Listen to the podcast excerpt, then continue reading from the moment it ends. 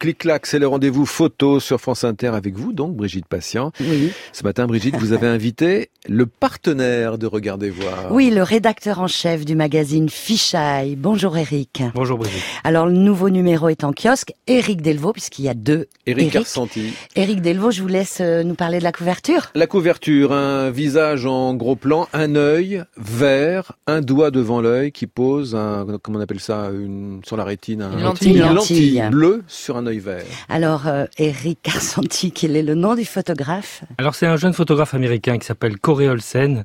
Et euh, cette image nous a, nous a tapé dans l'œil, si vous me passez l'expression, parce que vraiment, euh, c'est, c'est en passant du, du, vert au bleu, le monde bascule. Et c'est vraiment toujours une question de point de vue qu'on, qu'on regarde à Fichaille. Et les, les images de Corey Olsen, c'est un peu comme des haïkus acidulés qui, qui interrogent notre perception. Alors, sur la couverture, on parle de fake news dans ce numéro.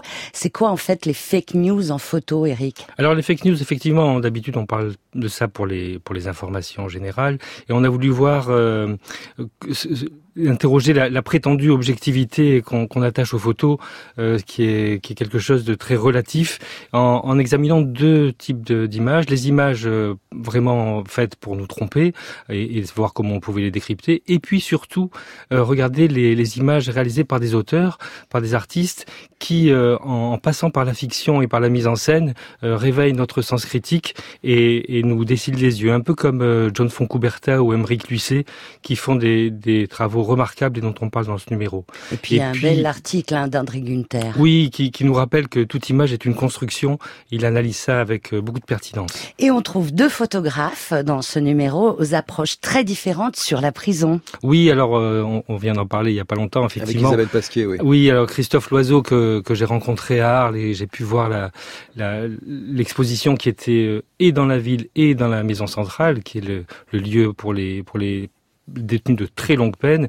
Et donc c'est un travail d'atelier qu'il a fait durant deux ans et demi euh, avec les détenus pour euh, construire des, images portraits, des portraits, euh, des histoires portraits, pardon, pour pour que les, les, détenus se révèlent au travers des images. Et c'est vraiment très touchant comme comme travail.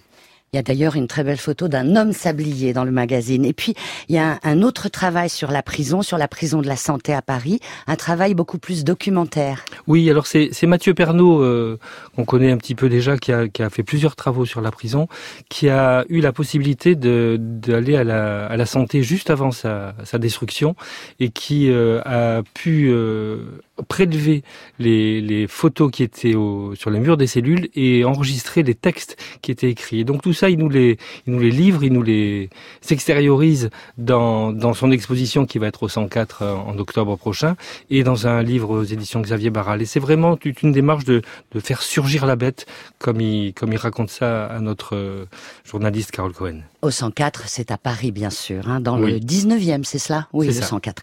Et alors, qu'est-ce qu'il y a d'autre comme ça en feuilletant alors, vite fait on a le aussi, numéro? On a aussi beaucoup de portfolios, une grande place à l'image avec un, un, très beau sujet de, de, Vincent Catala qui a travaillé sur euh, Rio, qui nous donne un, un regard euh, très loin des, des flonflons de Rio et des images très douces et assez mélancoliques. Il y a Martin Essel qui, qui pose un regard très poétique sur Paris qui est très beau. Et puis, euh, il y a aussi Valerio Vincenzo qui a fait un travail qu'il a appelé Borderline sur les frontières de, des pays de l'Union européenne. Pendant dix ans, il a, il a arpenté euh, le terrain et il nous en livre un très beau sujet qu'on peut avoir au Photonal Oui. qui démarre cet après-midi. La Parce à Rio, la mélancolie à, à Rio. Je lis ça dans votre, Ça, c'est Oui. Vincent Catala, oui. Ah oui, c'est vraiment un très très beau. On va retrouver donc le travail de Valerio Vincenzo à Beauvais, puisqu'on y va tout à l'heure hein, pour l'inauguration au festival Les Photonales. Je vous en reparlerai d'ailleurs. Et je vois aussi qu'il y a le- les expositions à Vevey. Vous y étiez la semaine Mais on y était, mais Eric aussi était là-bas. Je ne veux pas Ouais, vous rendre formidable. jalouse, En Suisse. Patricia.